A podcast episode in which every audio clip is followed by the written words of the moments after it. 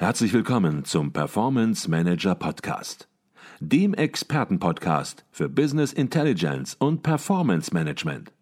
Inspirationen, Know-how und Impulse für Controller und CFOs, die noch erfolgreicher sein wollen. Ihr heutiger Gastgeber Peter Blum.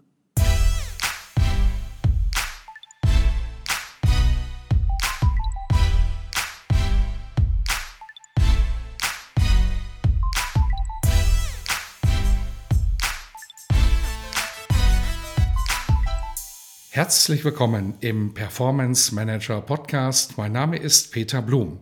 Ich bin Geschäftsführer der Business Intelligence Beratung Advisio Consult und Ihr Gastgeber im Podcast. Unser heutiger Gast ist so bekannt, dass es beinahe unnötig ist, ihn vorzustellen. Bei uns ist Professor Dr. Hermann Simon.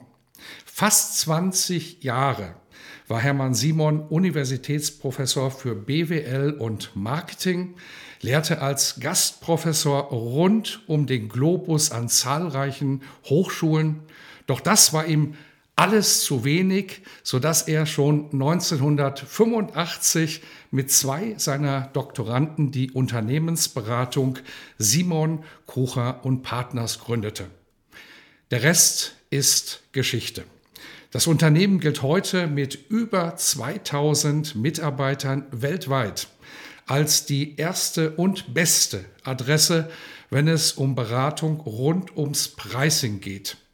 Hermann Simon ist Autor von über 40 Büchern, die in 30 Sprachen übersetzt wurden und die als Standardwerke für Preismanagement gelten. Darüber hinaus hat Hermann Simon mit seinen Untersuchungen zu den sogenannten Hidden Champions maßgeblich dazu beigetragen, dem deutschen Mittelstand ein Gesicht zu geben und zu noch mehr internationalem Ansehen zu verhelfen. Ich freue mich auf das Gespräch mit einem Ökonomen, der als einziger Deutscher in einer Liste der 50 international wichtigsten Management-Vordenker auftaucht. Herzlich willkommen im Performance Manager Podcast, Professor Dr. Hermann Simon. Herr Blum, danke für die nette Einführung. Aber im Kern bin ich ein Bauernjunge aus der Eifel geblieben. Sie, Sie sagen, ein einfacher Bauernjunge aus der Eifel, der in seinem Leben aber so viel geleistet hat und der gerade deshalb und vor allem wegen seiner Bodenständigkeit ein Vorbild für so viele sein kann und sollte. Und jetzt haben wir ja momentan sehr volatile Zeiten. Wenn wir bisher von VUCA-Welt geredet haben, äh, um auch manche Dinge zu begründen, dann muss man heute fast schon sagen, Mensch, das waren stabile Zeiten, noch nie war die Welt vorhersehbarer.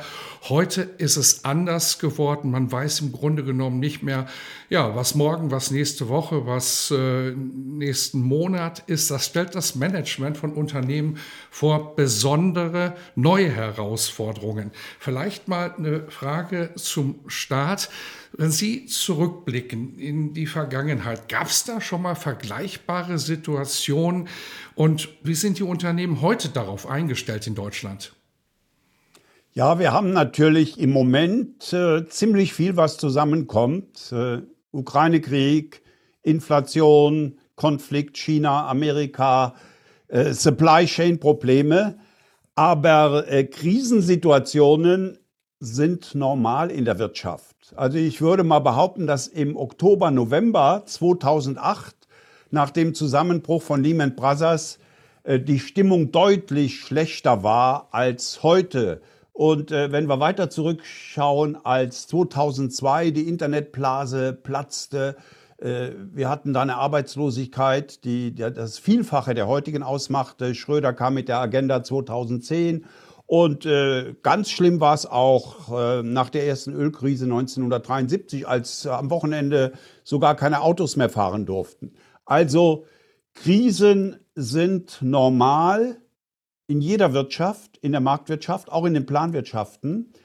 Und äh, die Herausforderung für das Management besteht darin, äh, in guten Zeiten für Krisen vorzusorgen und wenn die Krise kommt, diese früh genug zu erkennen und dann schnell genug zu handeln.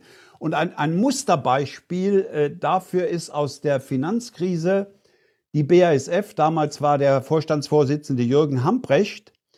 Der hat im November 2008 innerhalb von drei Wochen mehr als 20 Betriebe stillgelegt. Also sehr schnell die Krise erkannt und sofort reagiert, um die Kapazitäten und die Kosten runterzufahren. Also äh, man kann sagen, when the time gets tough, the tough get going. Die Management, gutes Management äh, zeigt und bewährt sich in der Krise. An dieser Stelle eine kurze Unterbrechung in eigener Sache. Wir bei Advisio erweitern unser Consulting-Team. Wenn Sie Business Intelligence Tools und Projekte in der Praxis erleben möchten, dann werden Sie Teil unseres Teams und bewerben sich als Consultant, Junior Consultant oder auch für ein Praktikum. Alle Informationen finden Sie unter www.advisio.de slash Karriere. Ich freue mich auf unser Kennenlernen und weiter geht's im Podcast. Mhm. Ich habe das so verstanden, dass Sie sagen, die Krise, in der man sich befindet, die nimmt man immer als besonders äh, ja. schlecht, als besonders kritisch wahr, aber Krisen gab es schon immer. Heißt das auch, um daran anzuschließen, dass das Management, Sie haben gerade schon ein Beispiel genannt, aber dass generell das Management in Deutschland daraus gelernt hat aus vergangenen Krisen und aktuell, und aktuell heißt ja möglicherweise sogar schon seit 2020, besser reagiert hat? Das kann man nicht sagen. Ähm, ich nehme mal das Beispiel Inflation. Die heutige Management-Generation hat keinerlei Erfahrung mit der Inflation. Seit 2010 hatten wir eine Durchschnittsinflation bis, bis 2020 von, von 1,44 Prozent. Und wenn wir 30 Jahre zurückgehen, da waren es knapp 2 Prozent. Die letzte Inflation in den 70er Jahren, die ähnlich war wie die heutige, die hat kein aktiver Manager mehr erlebt. Ich, ich habe damals meine Doktorarbeit geschrieben und mich mit dem Thema befasst. Insofern bin ich da noch ein, einer aus einer alten Welt. Äh, und die Frage ist, ja, muss man das neu lernen? In gewisser Weise schon. Was man aber tun kann, wenn man international aufgestellt ist, aus den Erfahrungen in Hochinflationsländern lernen. Also in Brasilien, Argentinien, äh, auch in der Türkei seit einigen Jahren und äh, wir bei Simon Kucher lernen zum Beispiel daraus, wie unsere Leute im Istanbul-Office das machen, die das sehr gut machen. Die machen zum Beispiel die meisten Aufträge nur in Dollar oder Euro, nicht in türkischer Lira. Äh, das sind so Tricks, die kennt man bei uns in, in einer stabilen Zone überhaupt nicht. Also einerseits aus der Vergangenheit, äh, da muss man lesen oder alte fragen, aber auch aus dem, was in anderen Ländern passiert. Diese Lernchancen muss man nutzen. Mhm. Jetzt werden wir natürlich heute intensiv über Pricing sprechen, über Pricing in schwierigen Zeiten und welchen Handlungsdruck es gibt, welchen Sie sehen. Und wir werden auch im Anschluss daran nochmal über das sprechen, worum es wirklich geht, nämlich warum soll man Pricing anpassen, weil es um den Gewinn im Unternehmen geht. Und da gibt es seit einiger Zeit eine interessante Diskussion, die auch möglicherweise so ein bisschen in Verwirrung führt, wenn es um den Gewinnbegriff geht und Unternehmensziele geht. Und darüber werden wir auch intensiv sprechen, aber vielleicht ganz am Anfang, weil man spürt natürlich, mit welcher Erfahrung Sie sozusagen zurückblicken. Wenn man nun mal abgesehen vom Pricing dem Management Handlungsfelder sozusagen in Stammbuch schreiben sollte heute. Und das ist natürlich schwierig, weil wir haben unterschiedliche Branchen, wir haben unterschiedliche Situationen.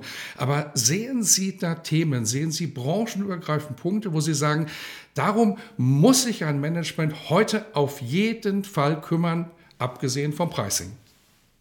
Also an vorderer Stelle sehe ich das Thema Agilität. Warum? Wenn wir eine stabile Entwicklung haben, in der sich Kosten, Preise nur langsam ändern, man muss sich das mal vor Augen halten. Wir hatten über Jahre eine Inflationsrate von knapp 2%. Da passt man einmal im Jahr bescheiden die Preise an. Und die Kosten sind ja auch entsprechend langsam gestiegen. Da kann ich mir erlauben, relativ langsam zu sein. Wenn sich jetzt täglich, wöchentlich meine Kosten verändern und ich warte drei oder sechs Monate, bis ich die Information bekomme oder bis ich reagiere, dann ist das Jahresergebnis kaputt. Also wenn sich die Umwelt schneller ändert, muss ich mein Informationssystem agiler machen und mein Entscheidungs- und Umsetzungssystem. Und jede dieser äh, Phasen braucht ja Zeit. Der, der Vertrieb muss zum Kunden gehen, verhandeln. Das geht auch nicht in einer Verhandlung. Und deshalb sehe ich das Thema Agilität in volatilen Zeiten ganz vorne. Ein weiterer Punkt neben Pricing sind natürlich die Kosten. Also wir, wir stellen bei Simon Kucher fest, es gelingt nicht, die vollen Preise zu überwälzen. Darauf kommen wir sicher noch zu sprechen. Also muss ich mir einen Teil bei Kosteneffizienz zurückholen. Und äh, das bedeutet wahrscheinlich im Wesentlichen, dass ich bei Arbeitskosten einsparen sparen muss, denn bei Rohstoffpreisen und Kosten kann ich relativ wenig machen. Und als, als dritte Herausforderung sehe ich, dass Inflation keineswegs nur die Preise betrifft, sondern alle Funktionen im Unternehmen und ich als Chef die Unternehmenskultur ändern muss, bis hin zum Gewinnbewusstsein. Die Leute auf der Straße, und das sind ja auch die Mitarbeiter, die glauben, die Nettomarge nach Steuern und allem seit 22 Prozent in Deutschland. In Wirklichkeit ist im Schnitt 3,4 Prozent. Wenn ich den Leuten bewusst, meinen Mitarbeitern bewusst mache, äh, wir haben nur einen ganz kleinen Spielraum, dann verhalten sie sich anders, als wenn die denken, wir haben ja 20 Prozent Puffer. Mhm.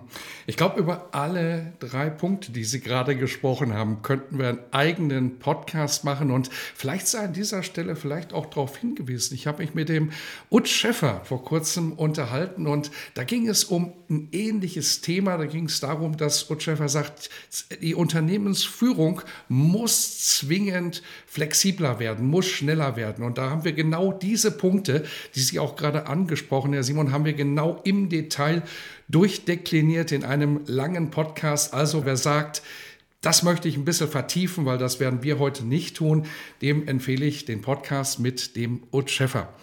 Sprechen wir über das Thema Pricing. Äh, Sie haben schon das Thema Inflation angesprochen und Sie sehen die Inflation auch noch einige Jahre sozusagen bei uns oder dass wir uns damit beschäftigen müssen. Und Sie sagen, dass Preiserhöhungen oder besser gesagt sofortige Preiserhöhungen, um das auch noch mal deutlicher zu machen, die wichtigste Stellschraube in der aktuellen Situation für Unternehmen sind. Sie sagen sogar, erhöht die Preise schneller, wartet nicht. Vielleicht können Sie diesen Gedanken überhaupt erstmal erläutern. Die Kosten steigen. Das ist unvermeidbar. Die Frage ist, wie reagiere ich darauf? Und wenn ich warte, bedeutet das, dass durch die steigenden Kosten meine Gewinnmarge schrumpft. Ich verliere Zeit und verliere Gewinnspanne. Deshalb mein Rat, erhöht die Preise schnell. Das setzt das eben Gesagte voraus, dass man, ich kenne Firmen, die haben mittlerweile in ihren Kalkulationen tägliche Kosten, setzt es schnell um und macht häufiger Preiserhöhungen statt zu warten. Und um hier mal ein ganz einfaches Beispiel zu bringen, ein Bäckermeister, der mehrere Filialen hat, erklärte mir neulich, er sagte, ich habe immer zu lange mit meinen Preiserhöhungen gewartet. Dann musste ich fürs Brot 50 Cent mehr nehmen. Das gab Ärger mit den Kunden. Ich muss meine Preise öfters erhöhen, um kleine Beträge, dann um 10 oder 20 statt auf einen Schlag 50 Cent. Das hat also mehrere Vorteile. Man, man hat nicht so viel Verlust an Gewinnspanne. Man kann kleinere Preiserhöhungen machen, die nicht auf so starken Widerstand bei den Kunden stoßen und verteidigt damit insgesamt besser seinen Gewinn. Mhm. Jetzt haben Sie gerade Kunden angesprochen und das gilt natürlich äh, vor allem im B2C-Geschäft, wenn Kunden wirklich die Endverbraucher sind, beispielsweise im Einzelhandel. Häufig ist es natürlich auch so, wir kommen darauf vielleicht gleich nochmal zurück, aber häufig ist es auch so, dass im Unternehmen ja durchaus Widerstände sind, dass Vertriebler oft sagen, Mensch, wir können keine Preise erhöhen, schon gar nicht in dieser Situation, weil das bedeutet, dass wir möglicherweise Marktanteile verlieren. Das sehen Sie häufig als Ausrede, als Vorwand. Sie sagen, so einfach kann man sich das nicht machen. es gibt Möglichkeiten, es gibt Strategien und natürlich auch, wie Sie es gerade angesprochen haben, Notwendigkeiten, die Preise anzupassen. Was halten Sie dem entgegen? Ja, natürlich besteht das Risiko, dass man Marktanteile und Absatz verliert, wenn man die Preise erhöht. Aber darum geht es nicht. Es geht darum, den Gewinn zu verteidigen. Und da kann es durchaus sein, dass ein gewisser Absatzverlust besser ist, als mit niedrigen Preisen den Marktanteil oder das Absatzniveau zu verteidigen.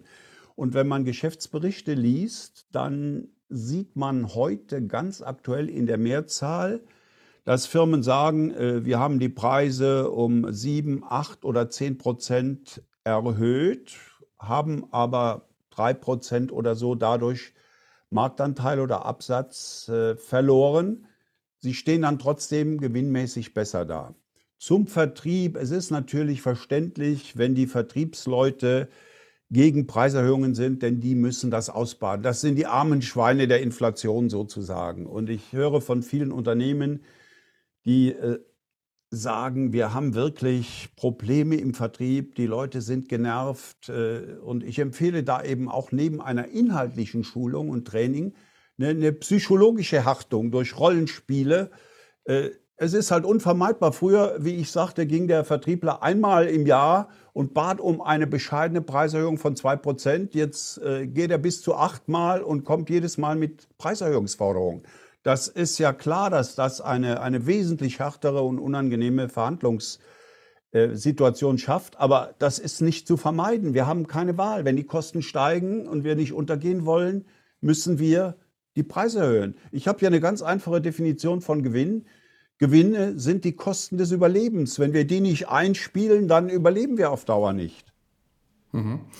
Jetzt haben Sie es gerade schon angedeutet. Manchmal geht es auch um viel, viel mehr als nur den Preis anzupassen. Und Sie haben gerade schon von Rollenspielen beispielsweise gesprochen, im Vertrieb möglicherweise auch, wenn es darum geht, eben seine verkäuferischen Fähigkeiten eben zu verbessern. Und ein Handlungsfeld, das Sie auch ansprechen, handelt darum, dass es darum geht, den Kundennutzen sozusagen angebotener Leistungen oder Dienstleistungen besser zu quantifizieren. Vielleicht können Sie das ein bisschen erläutern, was Sie damit meinen. Das ist natürlich der Kern der Sache. Wenn wir über Preise reden, wir als Preisberater, dann meinen wir in Wirklichkeit Kundennutzen, Wert, den der Kunde bekommt. Denn der Preis, den ein Kunde zu zahlen bereit ist, ist immer nur die Widerspiegelung des wahrgenommenen Wertes. Und das haben die alten Römer in ihrer lateinischen Sprache schon verstanden. Die haben nämlich dasselbe Wort für Wert und Preis, Pretium. Das ist die fundamentale Grundgleichung des Pricing. Wert gleich Pretium gleich Preis. So, und was bedeutet das, insbesondere der in der Inflation? Wir müssen versuchen, den wahrgenommenen Kundennutzen, den Wert, den wir dem Kunden bieten, zu erhöhen. Dann wird auch eine höhere Preisbereitschaft vorhanden sein. So, das schließt insbesondere zwei Dinge ein. Erstens, mehr Nutzen schaffen, echten Mehrnutzen. Das ist das Thema Innovation. Aber genauso wichtig das Thema Nutzenkommunikation für den Vertrieb und natürlich auch für andere äh, Kommunikationskanäle. Wenn man das schafft, dann kommt man auch mit der Inflation zurecht. Und das führt dann zu dem Thema, was wir auf Neudeutsch Pricing Power nennen. Hat ein Unternehmen die Macht, die Preise gegenüber den Kunden durchzusetzen, die es zur Erzielung eines vernünftigen Gewinnes braucht? Und Kundennutzen schafft Pricing Power. Um mal ein Beispiel zu bringen, was jeder verstehen wird. Nehmen wir an, Apple erhöht den Preis für das iPhone um 10 Prozent. Wie viel Prozent springen dann ab? Ich sag mal 3 Prozent. Das heißt, das nennt man Preiselastizität, 3 Prozent durch 10 Prozent. Die Preiselastizität ist 0,3. Wenn Huawei das macht, 10 Prozent die Preiserhöhung. Wie viel Prozent springen ab? Vielleicht 20. Das heißt, Da haben wir eine Preiselastizität von 20 durch 10, ungefähr zehnmal so hoch die, die, die Empfindlichkeit der Kunden, weil Apple hat, warum auch immer, durch viele Dinge, eine ungeheure Pricing Power bei seinen Kunden. Huawei hat die nicht. Das ist die eigentliche Herausforderung in der Inflation. Haben wir diese Pricing Power, bieten wir diesen höheren Kundennutzen, kommunizieren wir ihn effektiv, dann kommen wir auch mit Preiserhöhungen durch.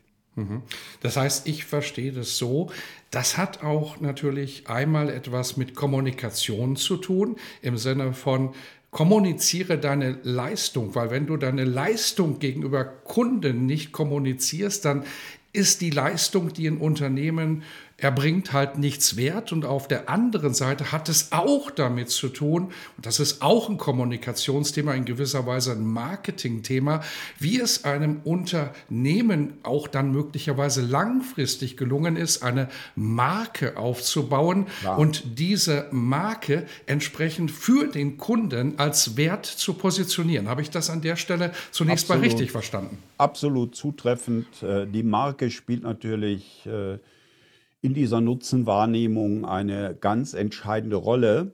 Da muss man allerdings ein bisschen einschränkend sagen, wenn jetzt jemand äh, die große Hoffnung setzt, innerhalb von drei Wochen oder drei Monaten eine starke Marke zu schaffen, das ist eine Illusion.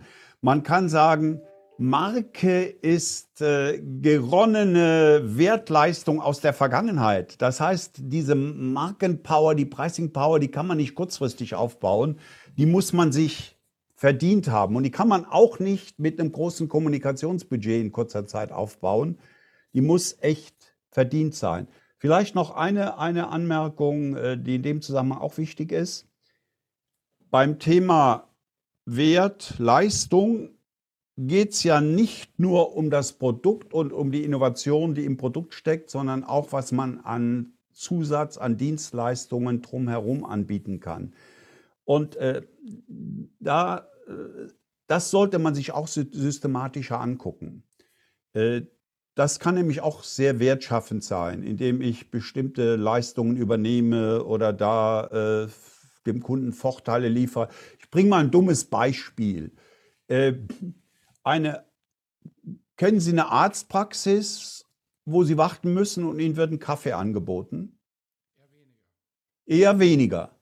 So, das wäre zum Beispiel so eine kleine Dienstleistung, die eine Arztpraxis ohne große äh, Zusatzkosten anbieten könnte und würde damit einen gewissen Goodwill bei manchen Kunden. Natürlich geht man zum Arzt wegen der ärztlichen Leistung, aber wenn man da äh, eine halbe Stunde warten muss und bekommt einen Kaffee angeboten, äh, viele Friseure machen das, die sind anscheinend schlauer als die Ärzte, was so eine kleine, nur als ein Beispiel und äh, wenn man das Dienstleistungsspektrum von Industrieunternehmen ansieht, wir hatten mal ein Projekt für einen äh, Lack, großen Lacklieferer äh, für, für Auto, Industrielacke etc. Die hatten 42 unterscheidbare Dienstleistungen, die teilweise zum Großteil gratis angeboten wurden, zum Teil bezahlt wurden. Da ist also ein ungeheures äh, Spiel, äh, Parameterspiel im Gange dort etwas besser zu sein und damit mehr Nutzen zu bieten. Mhm. Damit sprechen Sie, wenn ich das richtig verstehe, auch sozusagen die Produkt-Dienstleistungsgestaltung an. Und da sind wir natürlich auch beim ganz aktuellen, beim brennenden Thema, weil ein Produkt alleine gibt es ja immer weniger. Es geht meistens um Produkt-Dienstleistungskombinationen in der heutigen Zeit. Und Sie sagen, denkt auch darüber nach, wie das Produkt gestaltet ist, welche Merkmale ein Produkt hat, was für Vorteile daraus resultieren, was vielleicht überflüssig ist. Was sind Must-Features, was sind Nice-to-Have-Features und welche kann man vielleicht auch einfach weglassen, damit entsprechend natürlich auch das Pricing indirekt beeinflussen. Ich komme nochmal auf das Beispiel von dem Lacklieferanten. Dort gab es 42 unterscheidbare Dienstleistungen. Darunter war zum Beispiel auch äh, Beratung in Erbproblemen, Nachfolgeproblemen für äh, Lackierereien oder auch äh, steuerliche Dinge und sowas.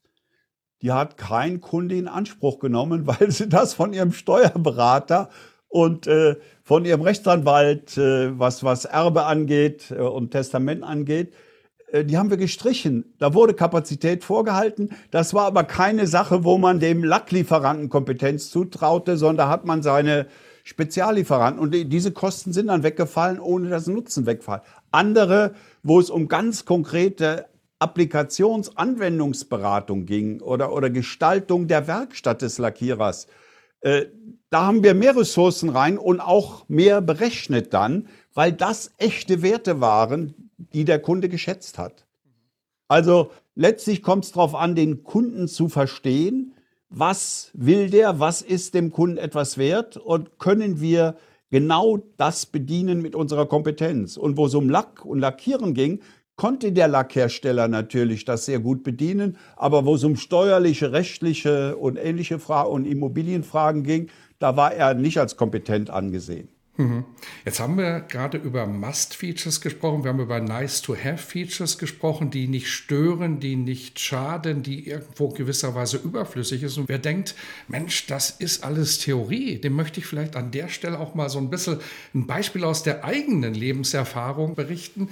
Ähm, und ich denke, ich habe das sogar vor Jahren bei Ihnen irgendwo gelesen, bin mir aber nicht mehr ganz sicher, aber Sie werden mir helfen. Sie sagen, ein drittes Feature, was es gibt, ist ein Killer-Feature, hängt damit damit zusammen, dass durch weitere Features möglicherweise ein Produkt, eine Dienstleistung sogar unverkäuflich wird. Und wir haben das auch im eigenen Haus gemacht, dass wir hier ein Element sozusagen als Leistungsbestandteil in ein Produkt, in eine Dienstleistung reingebracht haben. Die war überhaupt nicht wichtig für das Produkt, aber wir haben mit den Kunden ewig drüber geredet, über dieses Feature, was plötzlich hochgebauscht worden ist und was plötzlich kaufentscheidend war. Und als wir es weggelassen haben, ist das Produkt, die Dienstleistung wieder verkäuflich geworden. Also das ist noch ein zusätzliches ja. Thema im Grunde genommen. Killer-Features sollten natürlich überhaupt nicht sozusagen in Produkten drin sein, aber zumindest, was ich verstanden habe, denkt eben darüber nach, was sind eure Kernthemen, was sind Kernvorteile für Kunden und lasst das ganze Shishi möglicherweise weg. Habe ich das richtig verstanden? Ja, zum Beispiel ein, ein Killer-Feature ist eine zu hohe Komplexität die dadurch entsteht, dass die Ingenieure das Produkt zum, zum Allzweckgegenstand machen wollen und alle technischen Features reinbauen und dadurch wird das Ding zu kompliziert und keiner will es mehr haben. Ein sehr häufiges Killer-Feature ist natürlich der Preis, der aber indirekt auch durch die zu hohen Kosten kommt. Ein berühmtes Beispiel äh, der Segway, das war dieses Mobil, mit dem, auf dem man stehend fahren konnte. Da hat der Erfinder prognostiziert, 50.000 Stück im Jahr zu verkaufen. Er hat in den ersten fünf Jahren 5000 Stück pro Jahr verkauft. Also in fünf Jahren 25.000, die Hälfte das, was er für ein Jahr prognostiziert hatte.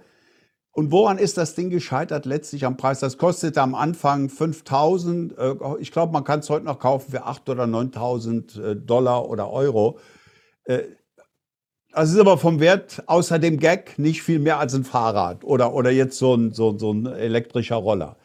Es war also eine Illusion, ein, ein solches technisch ganz tolles Produkt, ein, eine bahnbrechende Innovation zu einem Preis von 5.000 oder 8.000 Dollar. Da war der Preis einfach der Killer.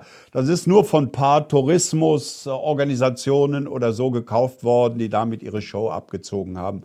Also da muss man höllisch aufpassen, wenn man etwas reinbaut, was die Ingenieure, die Entwickler lieben, worauf sie stolz sind, was aber dann keinen Kundennutzen bringt oder noch schlimmer, die Kosten so hoch treibt, dass keiner mehr bereit ist, den Preis zu zahlen. Da sind wir in Deutschland übrigens äh, oder in Europa auch gefährdet. Äh, um mal zwei Beispiele zu bringen.